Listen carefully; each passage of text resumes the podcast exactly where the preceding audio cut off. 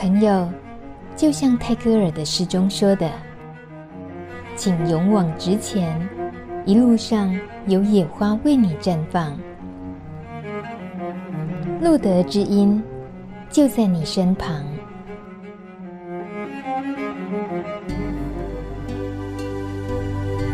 欢迎收听《路德之音》，我是大明。今天呢，大米出任务，来到最热闹的台北，这算信义区，可是不是大家以为的台北一零一那个观光胜地那边，而是在也算是文教区吧，还有美食区。总之，在台北生活最便利、最舒适的一区。那么，在这个地方有一个药局，叫做七一恩典药局。对感染者朋友而言，这是一个一定要认识的地方。其实好像不太适合，没事就推荐大家什么 去哪家药局。可是对于呃，在我们的生活周边，如果有一个药局是可以让我们领药的话，那会多方便啊，是不是？只是在台湾友善药局，我们说呃方便艾滋朋友领药的地方，目前还蛮少的。节目中曾经访问过南部，呃已经有，但是在北部。这里是第一家，那七一恩典药局，它就在信义路二段七十一号。搭捷运的话是东门站的二号出口。我们今天到药局来，感觉上一进来以为是到了超市，结结果没有，好亲切的气氛。我们访问洪增阳药师，洪药师你好，哎，大米你好，哎。其实你现在傍晚呢，我们来访问这个时间，刚好是你呃，应该算是大家下班之后，会不会是客流量最多的时候啊？刚好我们这几天不是很冷吗？对，这几天没有客人，那现在可能都受不了了，跑出来了，所以突然好忙好忙。你们来之前我忙了一阵子了，对，这样子。天气冷的关系，可是这里住宅密集。然后，呃，尤其又是平常上班日，它还是会被天气影响到。对啊，还是很容易啊。对，因为不管是住在家里或者在上班的，都会比较不会想要出门，在这么冷的天气。嗯，嗯，对。可是，就像我刚刚第一印象觉得，现在的药局其实已经接近像超市一样，琳琅满目，就是服务的多元的部分，它也很可能就是增加了很多人平常不太会进来药局的需求都被增加了，对不对？哎，是，这可能要。啊，先谈稍微提到我们呃刚开始要设立这个药局的呃的起心动念啊。那我们在三年前，我们呃决定想要开药局的时候，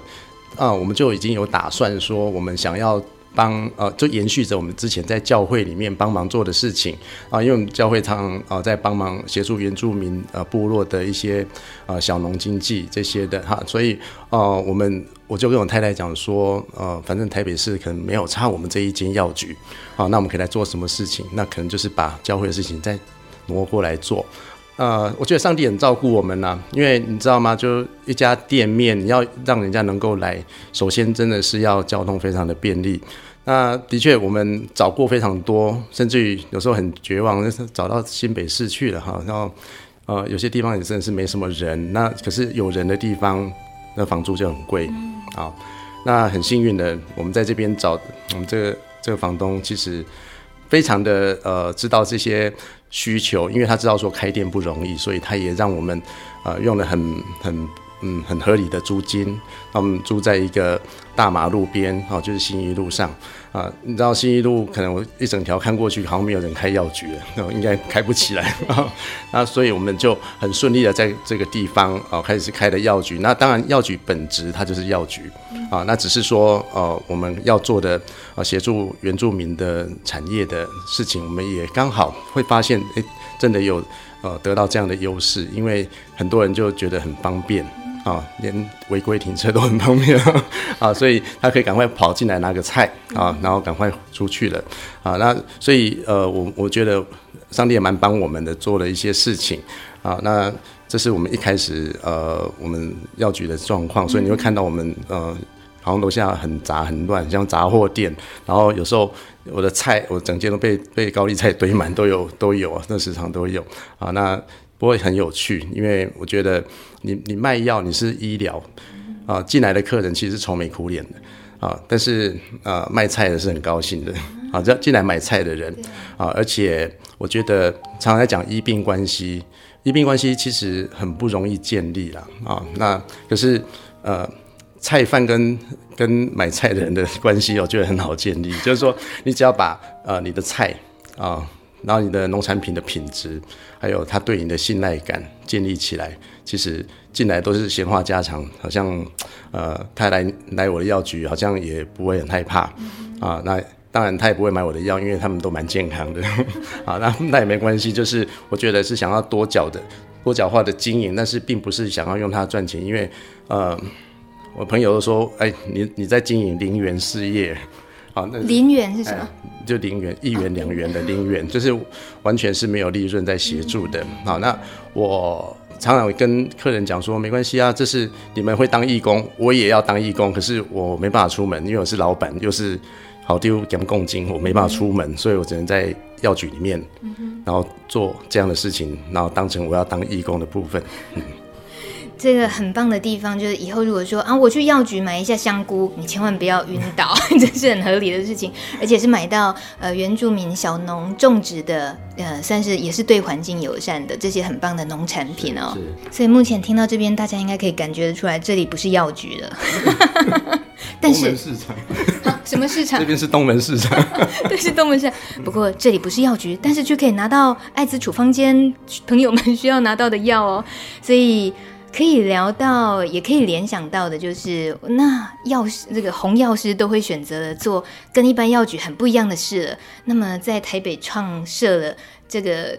呃，行动就是可以让感染者朋友们来领药这件事情，似乎也就不难理解。可是它毕竟还是有个原因呢、怎么会有这个能够去想到这么做，还要去申请？然后其实还是有很多难关的嘛。呃，是我要申请这个这呃爱滋友善药局，呃，基本上是因为在去年的大概四月左右，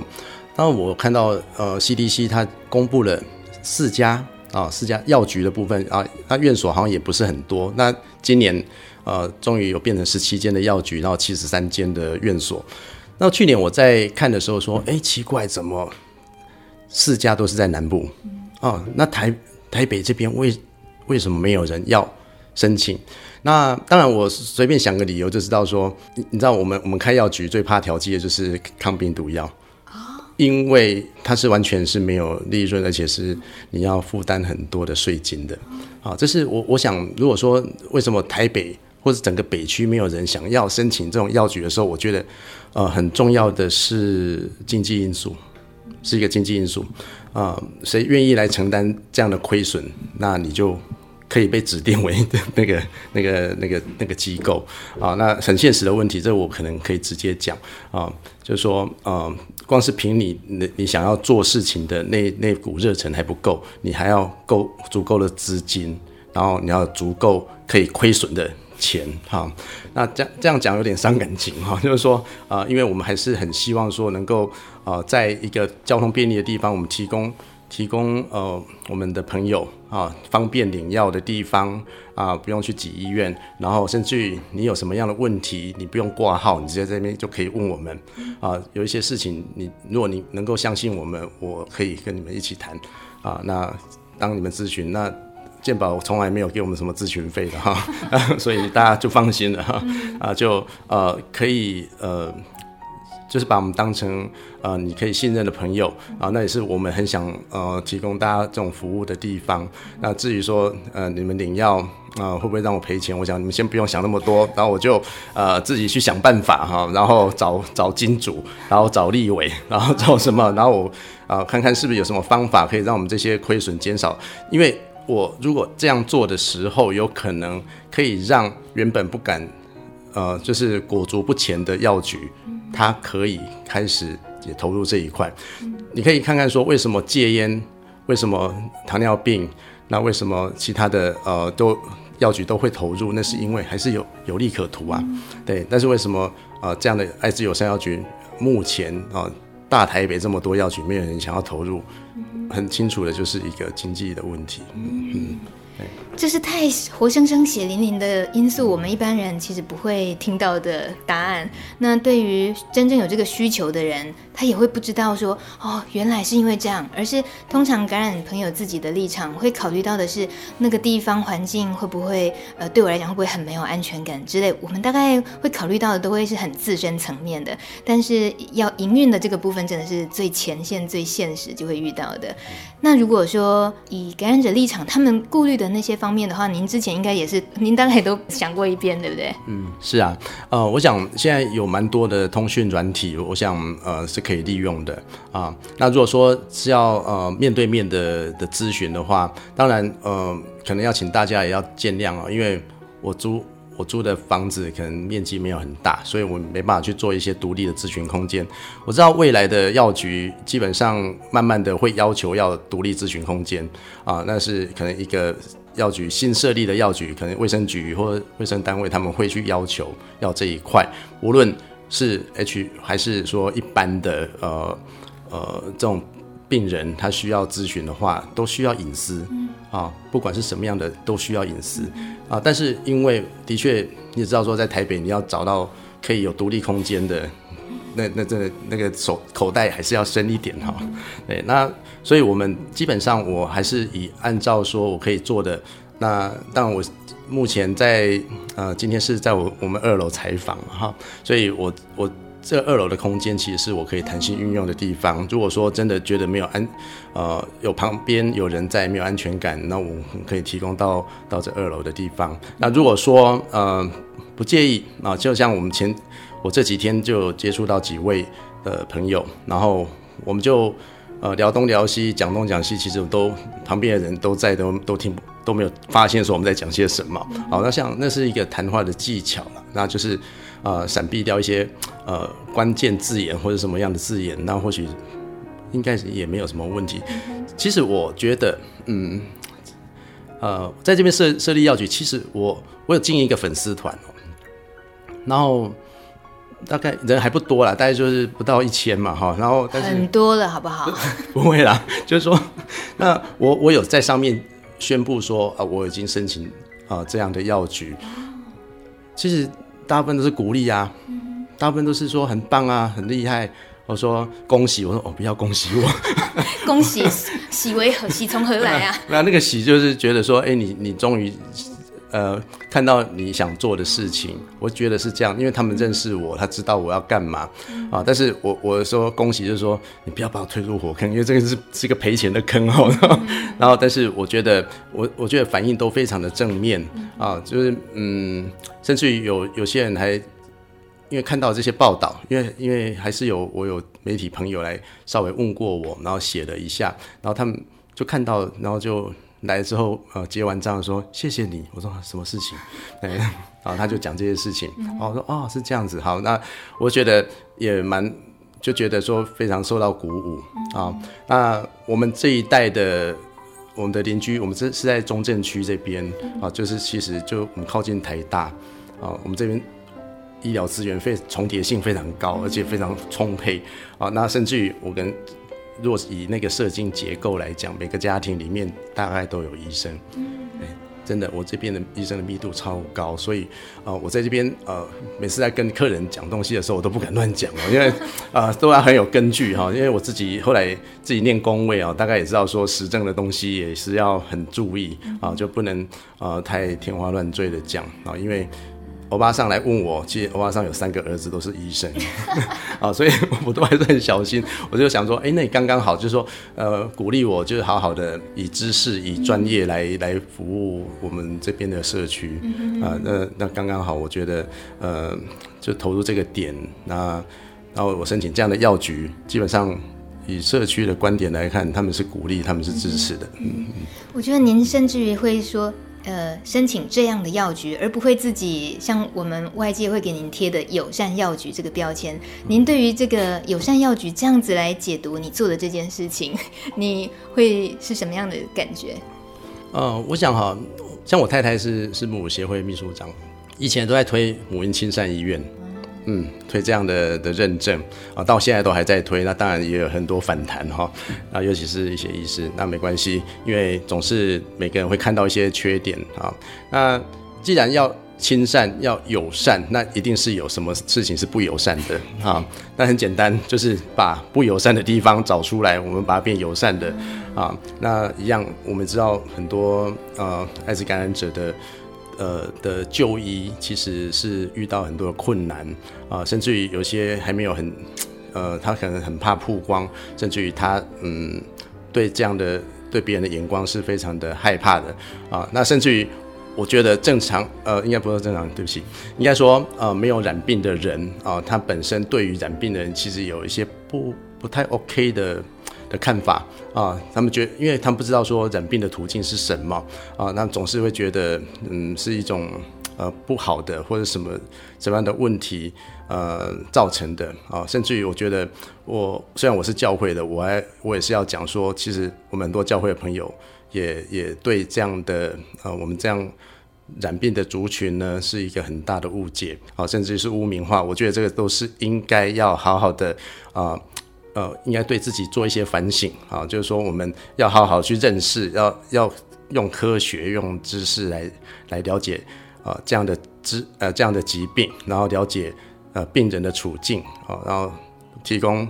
呃把你所谓那个耶稣的爱发挥出来，你这样才能好好。去帮助别人，然后也别人得到益处啊，我觉得这样是比较好一点的做法啊。那那当然，我回到说刚才呃，或许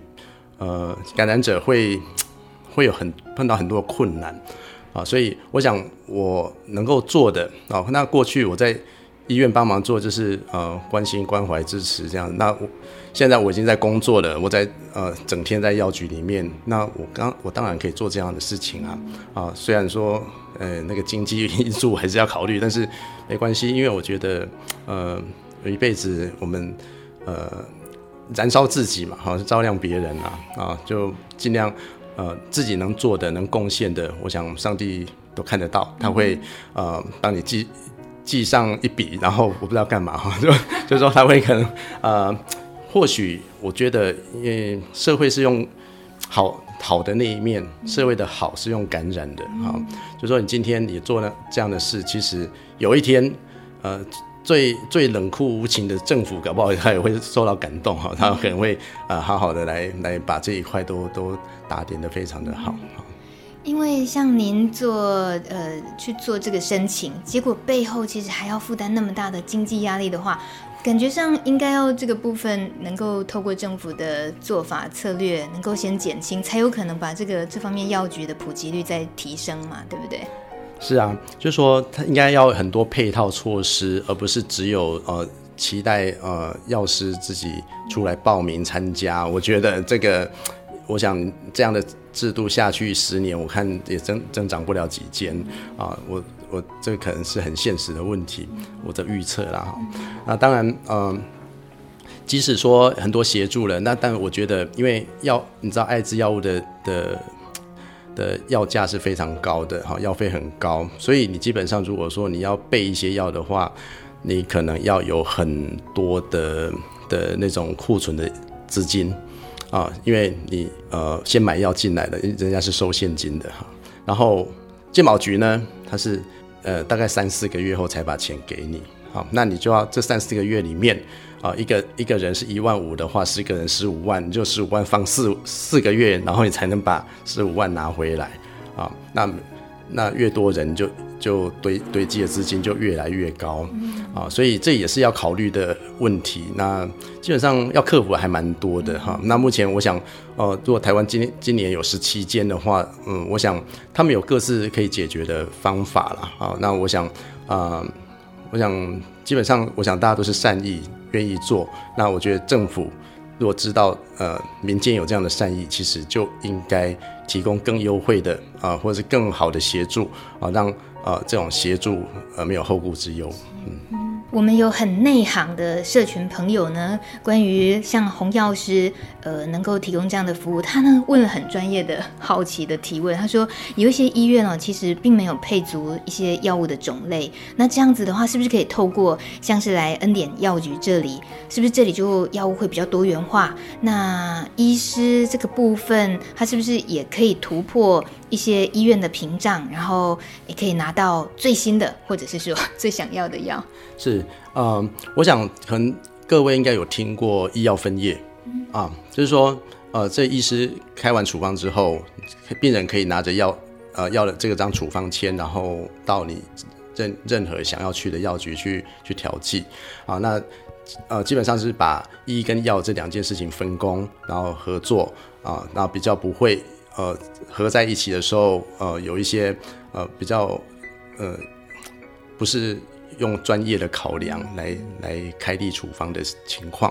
啊，那当然呃，今天一样，我就是说医药分业，那我们就可以请医院的医师，如果说你没有这个药，那我们你可以请他啊、呃，请医师开处方，然后到外面药局去。那当然现在外。整个台北又是只有两间哈，那当然任何药局应该都有机会可以去去采帮忙采购药物，但是我觉得呃，我只能还是要提醒，这个意愿还不是很高，因为呃，那还是一个昂贵，然后需要负担负担一些税金的的一些呃调剂啊，所以我觉得一样，既然我们现在呃有提供这样的服务，还是一样可以呃。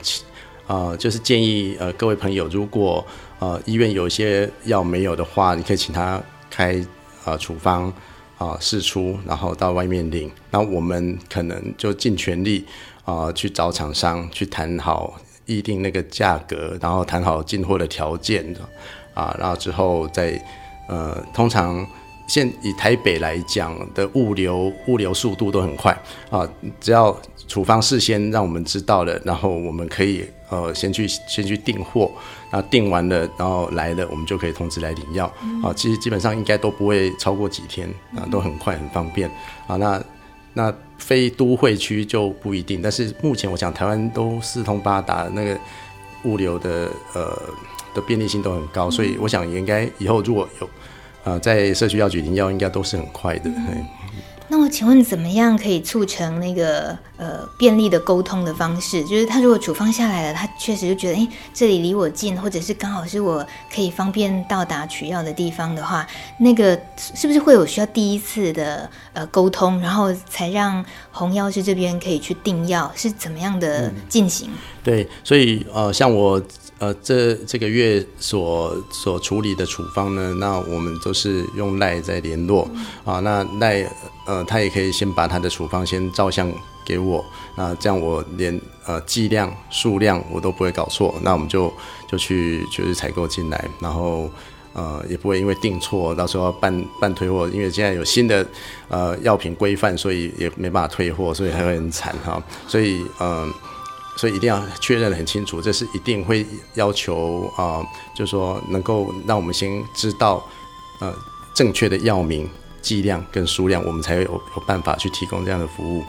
啊。等下，红药师，这风险怎么这么多啊？你又不像香菇哦，就退不用退没关系，我就自己煮。可是这是药不行，嗯、所以越是听下来才知道这件事情操作起来不容易。嗯，可是。您已经开始运作，而且已经有感染朋友是来这里领药。那可以呃举个其中一个例子，他是怎么样跟你们跟您接触，然后领药的那个顺序、那个情况是怎么样？嗯哼，好，因为从今年一月开始啊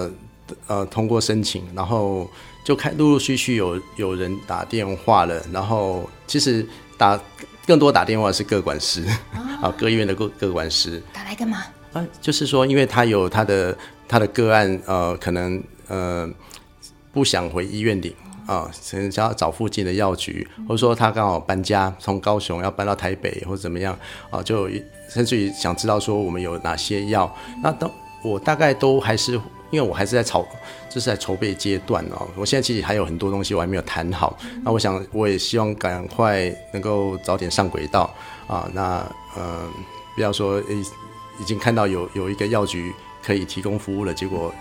就来问是没有的，或者说还还没开始的，或者说呃会会耽误他领药的时间的哈啊，所以我想我还是会呃尽快啊，一切都在进行中，可是呃可能还是给我一点时间，我我我大概会呃慢慢就就 OK 了哈，嗯对。你意思是这呃？可以先沟通，或者是先处方的交流，呃，了解，嗯、然后呃，你会尽快速度，什么时候可以开始取药，就会个别的联络这样。对，其实我大概就是说，先呃知道他要领的药之后，然后我就会开始进行，然后我会留留个讯息给他说，啊、你的药已经 OK 了啊，那时候就可以来啊。那但是有时候我会估呃评估说，哎，如果来不及。可能还是会请他先回医院，就是说，呃，你还是先不要去耽误到你的用药。然后，如果我这边 OK 了，那我想一次 OK 以后就是 OK 啊。嗯，是吗？那个钱坑不是要准备着吗？啊对啊，啊，我就开始卖香菇啊。对，香菇多卖。我买香菇也是零元。哦，原来零元是真的是有有其来有自的。嗯。那么在。呃，这样一个热闹的地区哦，然后服务的呃多元，那现在又加上这个，您在每一次跟各式各样不同的客人啊互动的时候，呃，会不会有不一样的诉求？就是他可能，比如说，如果是感染社群的朋友来，或者是另外一种呃呃，就是生病的朋友，是真的是来药局买药的，那。虽然您不是医师的这个身份，可是您几乎在面对各式各样各科的病人，嗯、那个心理上的压力应该负担也都蛮大的吧？嗯，对啊，其实这个是当然要从事这行业就要觉悟嘛，哈，就是说，呃，没有人是那么那么高兴，那么那么乐意想要生病的哈，那会来找你，一定是有有问题嘛，那才会来。就是没病不会啊，有病就要看医生啊，没病不会去看医生，就是这样子。所以呃，各式各样的我们，我们从以前的呃，因为过去我在呃医院里面当药药局的主管，也当了十五年啊，那各式各样的呃情况，我们大概也都有面临过啊，那也知道说这种情况，那自己要如何利用自己的专业，然后让呃客人啊去得到他满意的。的回呃回复，或者说他可以知道他要怎怎么做，好，那我们的建议也不要太过于个人，我们基本上还是用实证的的这样的的的要求，然后去跟客客人讲啊，最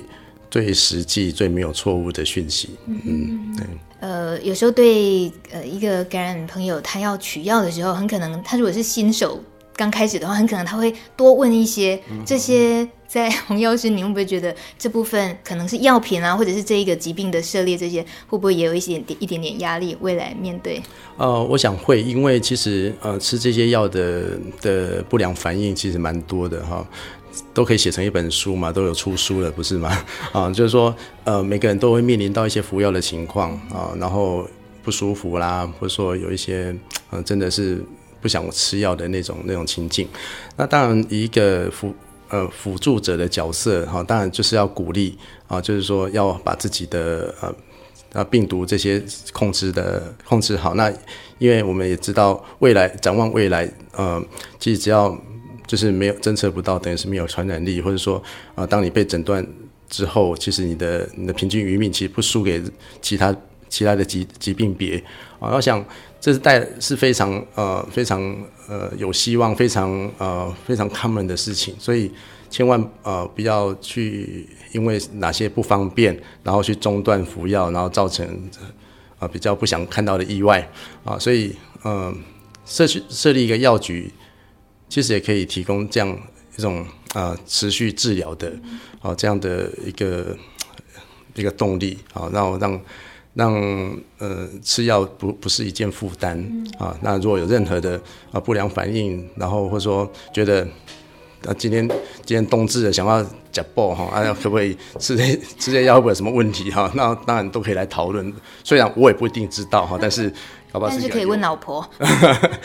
对啊，毕竟是个有趣的问题，都可以来来谈一谈这样子。嗯、几乎像好朋友跟家人一样，能谈的事情又宽很多了。然后药局。带来的这周边他刚好有的一些东西，或许也给给了我们自己刚好当下的需求，需要买点香菇回去进补的话，其实我们特别会觉得来恩典药局，然后跟红红药师可以这样聊天，心里特别感到鼓舞，是包括您教会这边您的信仰，然后呃，您其实是遵循着你的信仰做这些事情，也得到支持。可是呃，我们的这个疾病，我们在对抗艾滋的这这些朋友，我们这些工作者来讲，其实长时间会觉得，我们有某一部分对抗的力量，其实也是信仰。那就好像刚刚洪药师也有提到，对，您也知道，或许有些朋友们，呃，教会里朋友们，或许也有一些自己都可能还需要再去厘清自己的知识这方面的。所以，嗯、呃，大概最后，我想可能就真的比较。属于比较沉重一点点，不晓得您会不会也有一些教会朋友们给你的压力，或您自己在信仰上可能也有一些被迫面对的一些冲突呢？嗯、我想教会也有同温层的问题啊、就是说我所接触的的的信徒呢，基本上嗯、理念上都会跟我很接近，对，那当然有碰到我知道。知道对方是是不同温层的，那我们也是尊重，但是我会在该说的时候绝对会说啊，然后就是因为这是一个可以用科学数字讲的东西，不是信仰。信仰可以你说你的，我说我的，可是科学的东西就科学，哎，我们没这没有第二个答案，所以用科学的东西来讲，我想在你就可以回去反省你的信仰对不对，嗯。我们想未来，呃，应该朋友们都有机会，自己如果需要的话，来到这边，然后我们透过这个节目就可以先建立第一次的认识，然后听听您说话，听听你有一点那个侠士的精神的感觉。那也给我们这些朋友们，呃，算是大家先有个了解。那您会觉得也最后给他们一些鼓励的话吗？因为我知道，感觉上其实，呃，这个。已经不是叫同温层，是有一种与生俱来，就觉得这件事情当然是要挺啊，挺他们啊，对。对，刚才有提到说，嗯、呃，如果诊断之后，如果按时服药，其实您呃的这种平均余命，其实跟一般的疾病别是一样的时候，其实对我来讲，我跟当时看到这样的的讯息，我是蛮鼓舞的啊。那其实不管是什么样的呃的病人，在我的药局里面，我都鼓励他说，其实医学是实证。累积出来的啊，是一个很很严密的的生物统计或流病统计统计出来的啊，不是某某人讲了就算啊，所以呃，好好的就是爱自己的身体，然后不要去听有的没有的。哈，现在网络上很很多很多，我每天我也要很接去应付或者是回答很多这种从赖上面啊得知的的一些问题，那我想。不管是什么样，我们得了什么样的病，包括说我我可能我现在接下来我要五十几岁了，我可能就开始有射护线了，好，那我开始是吧，好好吃药，好，那我要我一定会好好吃药，啊，我一定好好照顾自己的身体，啊，那别因为照顾好自己就不会成为别人的负担了，嗯，照顾好自己就不会成为别人的负担，好，然后红药师也是会陪着我们一起，需要照顾的话，大家都互相帮忙，谢谢你，谢谢，谢谢，好，谢谢。